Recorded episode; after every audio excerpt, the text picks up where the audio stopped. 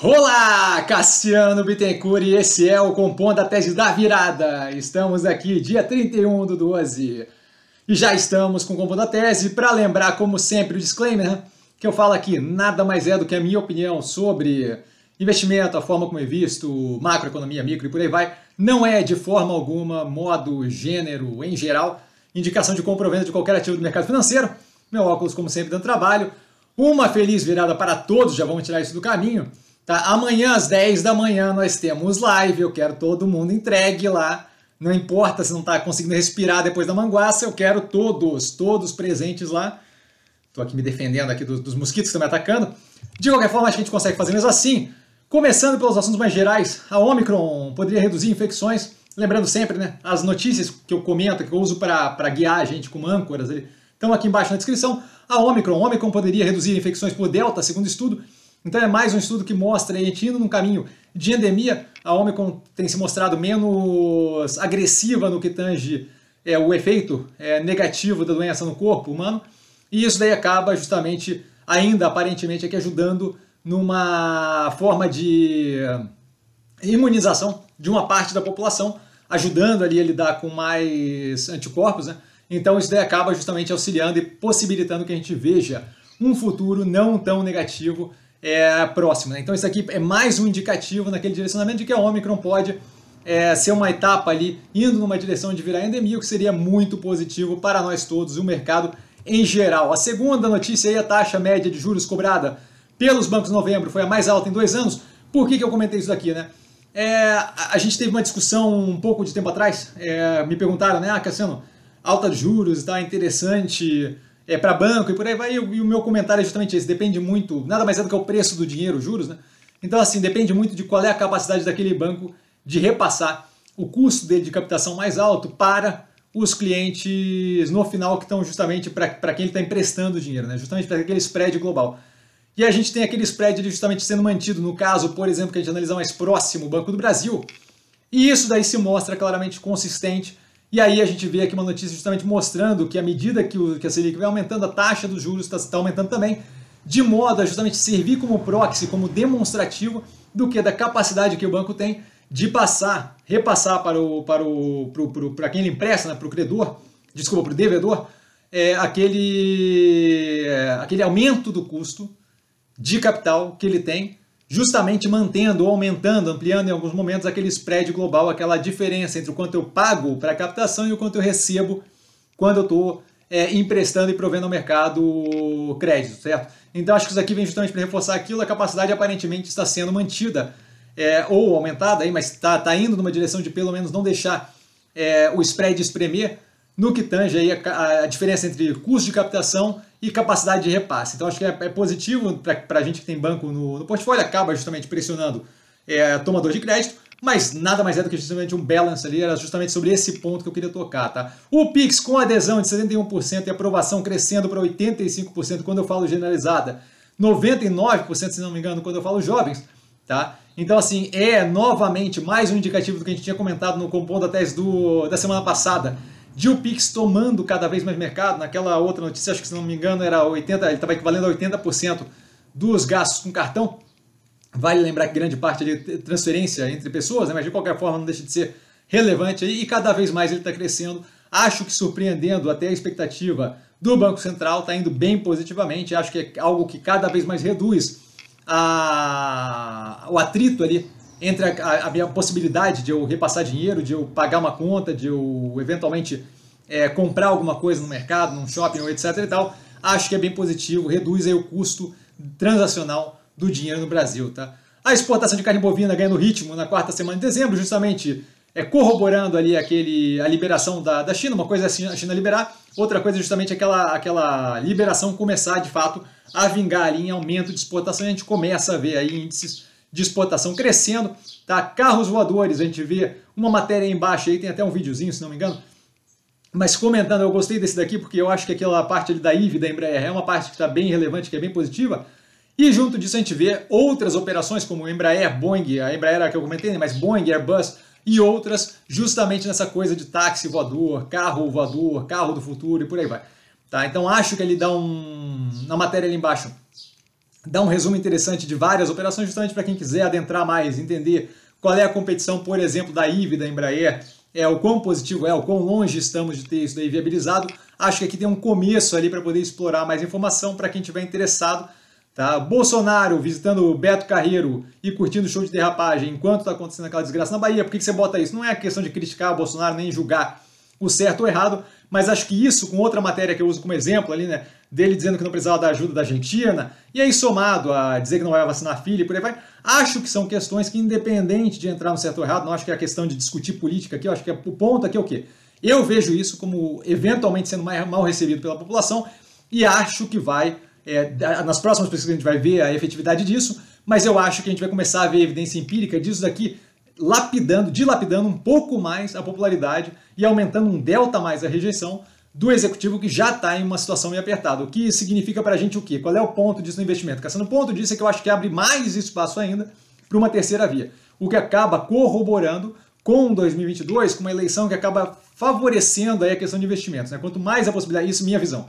Minha visão é quanto mais a possibilidade de a gente tiver de uma terceira via competitiva, melhor vai ser para a evolução dos, dos ativos como um todo. Não uma questão tanto de preço, mas a questão da operação dos ativos, tendo uma visibilidade ali é, de um futuro fiscalmente mais responsável, e por aí vai, todo aquilo que a gente comentou, que eu comentei, se não me engano, na última, no último computador, no penúltimo, falando sobre a questão de política e de status quo, acho que essas duas notícias aqui vêm justamente só como marcadores, como proxies ali de para onde é que estamos indo nessa semana no que tange o executivo, a situação do governo. Acho que isso daqui vai dilapidando um pouco mais a popularidade e aumentando um pouco mais a rejeição, o que justamente abre um espaço maior para a terceira via. Sem qualquer julgamento de entrar no bate-papo de é certo, é errado, viva, mito ou qualquer coisa, acho que é um indicativo ali de abertura de mais espaço para a terceira via, tá?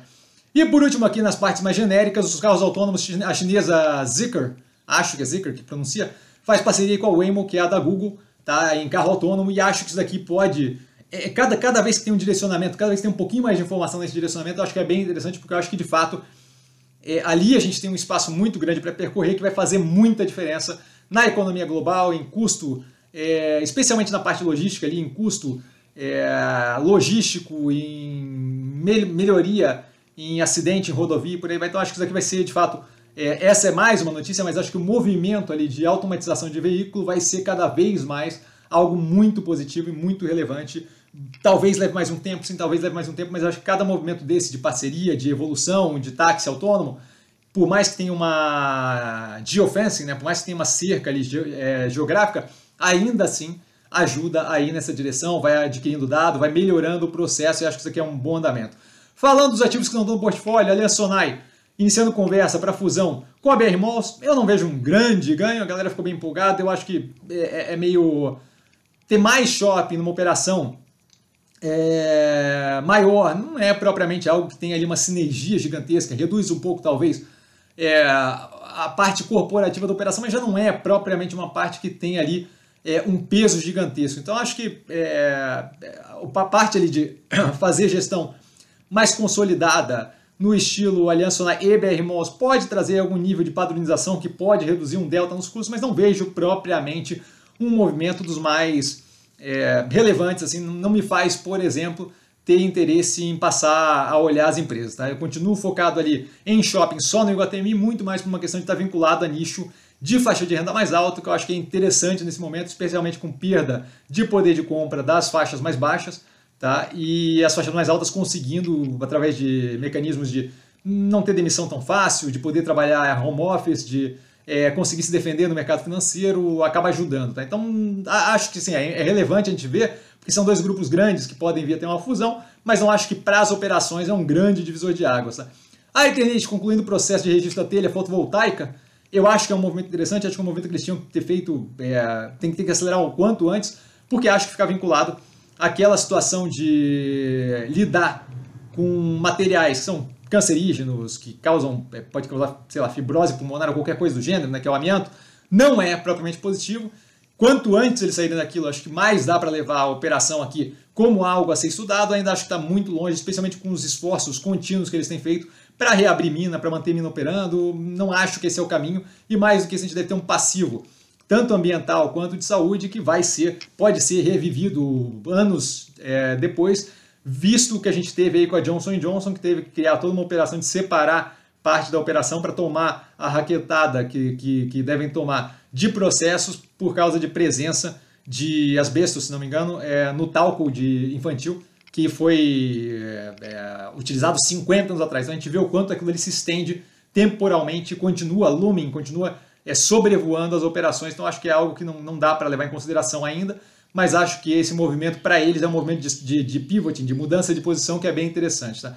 A HBR aquecendo em strip malls, muito mais aqui por uma questão de que é uma operação que a gente deve começar a, a, a parar para dar uma olhada. Tá? É, compraram ali várias fachadas e, e, operações comerciais ali da Cirela, é, de imóveis comerciais da Cirela é muito mais interessante para a gente com a grana ali, 284 milhões que vão para a Cirela, que bate ali, o, o, valor é consideravelmente grande, é um, é um, lucro trimestral aí consistente, mais ou menos nesse valor, então é um valor que, que a gente leva em consideração.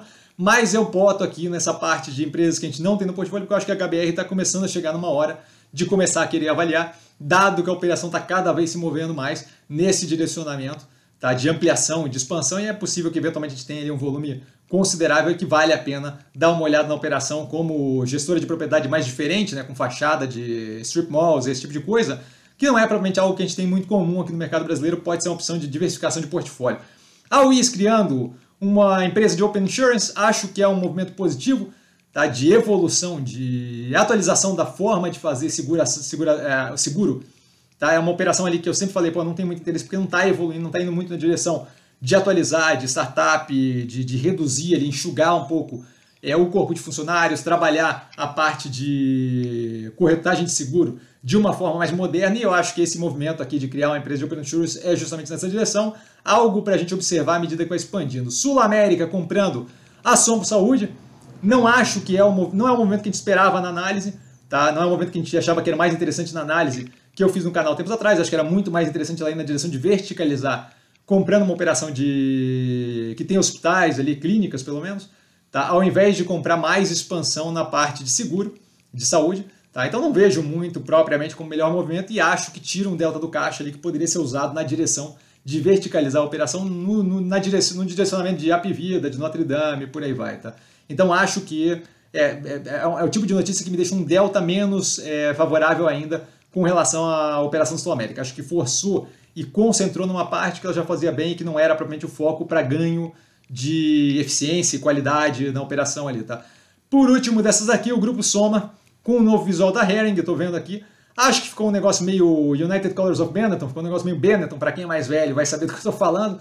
Tá muito colorido e blá blá blá. Hum, não sei o quanto esse essa nova roupagem da Hering mais colorida e menos sóbria vai fazer sucesso de qualquer forma, não acho que a compra da Hering foi um bom negócio, não acho que é uma operação é, que vem para agregar no Grupo Soma, acho que eles deveriam ter feito compras muito mais no direcionamento de reforçar a parte de moda que eles fazem, mais média, alta renda, que eu acho que é onde eles justamente brilham através de animalha, através de farm e por aí vai, tá? Então acho que acho que é, é, coloquei aqui porque é mais um andamento ali dessa operação, é algo que a gente tem que acompanhar para entender como é que está indo, até para avaliar o quanto eu estava certo ou errado é, nas minhas expectativas com relação à operação, mas não vi como a melhor mudança esse, esse, esse, novo, esse novo, essa nova identidade visual que eles colocaram. Tá?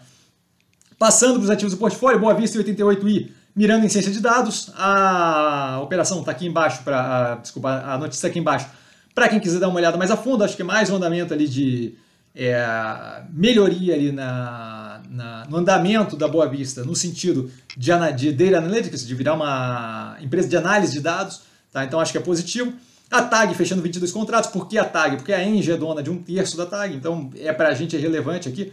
Tá? 22 contratos de transporte de gás com seis empresas, mais uma vez é, melhorando a operação e cada vez mais ativa.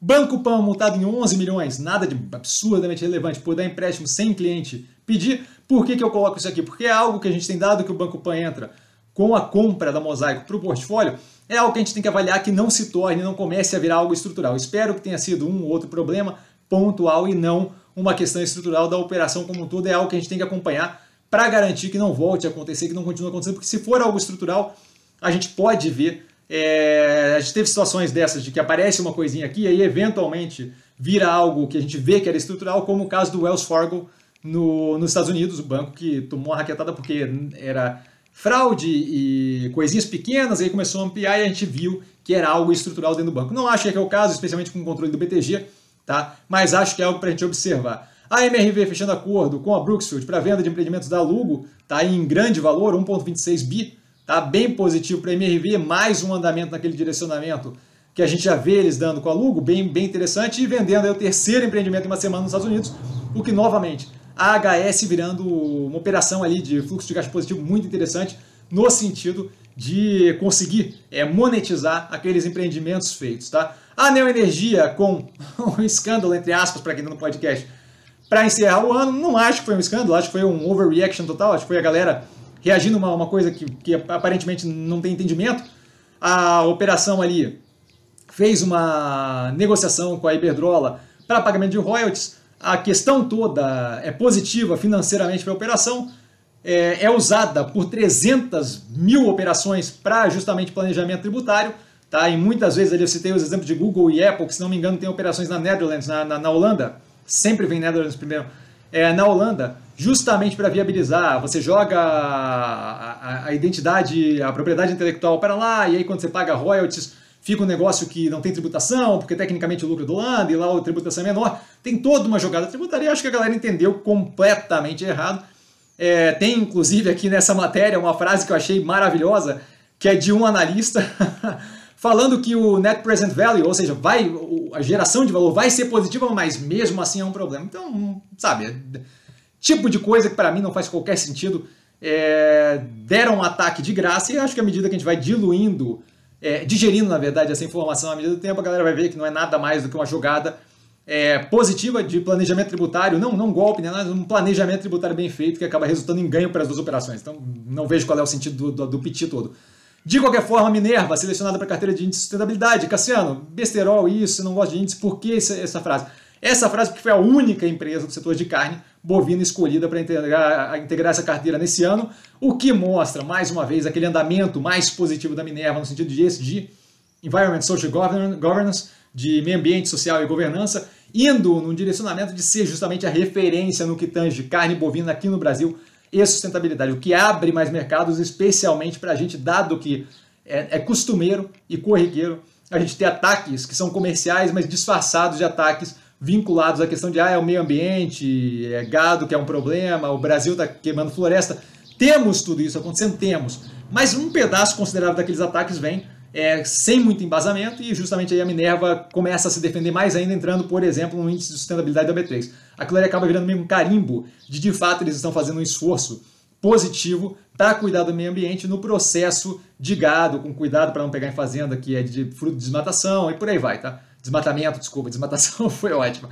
E a Minerva cancelando quase 60 milhões de dólares em dívida é, de vencimento longo, justamente reduzindo ali um pouco mais é aquela caixa versus a dívida para não ter aquele custo todo de carregamento, que é bem positivo para a operação, dado que a gente está num momento muito mais maduro de atuação da Minerva. Tá? Agora a gente passa para quatro podcasts, eu postei eles já no Instagram, mas de qualquer forma, Can We Solve Our, Space Junk Problem é um podcast da The Inquiry é, falando sobre a questão espacial. Achei bem interessante, 23 minutinhos.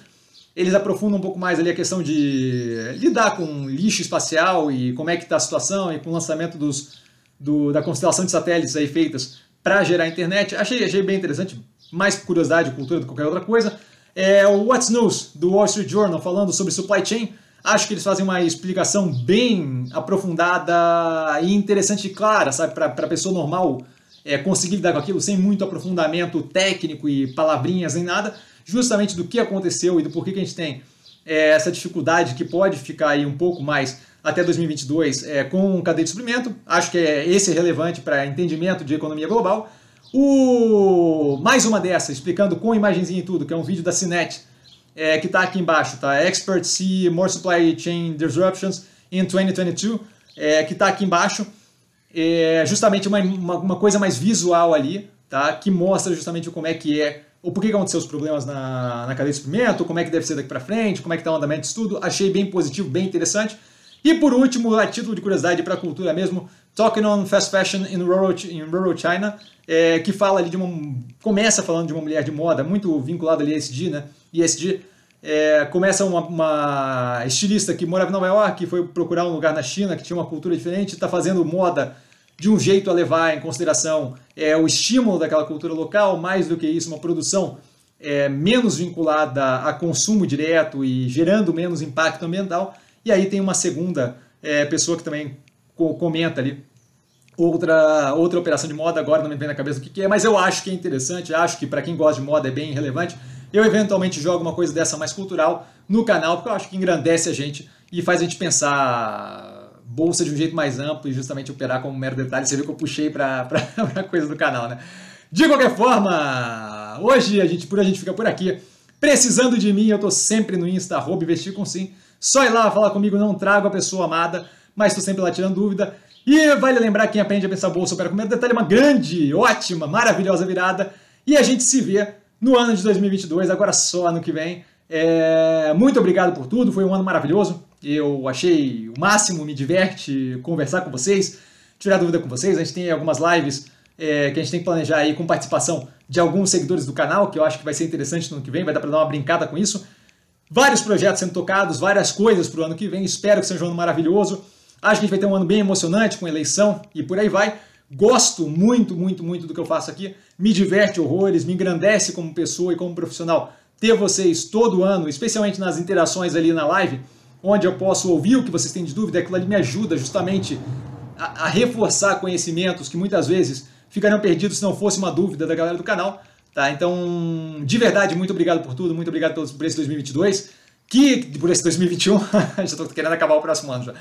Que o próximo ano, 2000, aí sim 2022, seja maravilhoso para todo mundo, que a gente tenha muita é, muito ganho de conhecimento, muito, muito, muito mais familiaridade com a bolsa, muito menos é, desespero, tensão, estresse com oscilação de curto prazo e que a gente tenha um ano aí é, que, que, que venha para agregar tanto conhecimento, como grana, como saúde, como vida em geral. A experiência que vocês me proporcionam é maravilhosa e não saberia mais viver sem o canal, então isso aqui deve ficar para sempre. Vou tocar enquanto eu conseguir.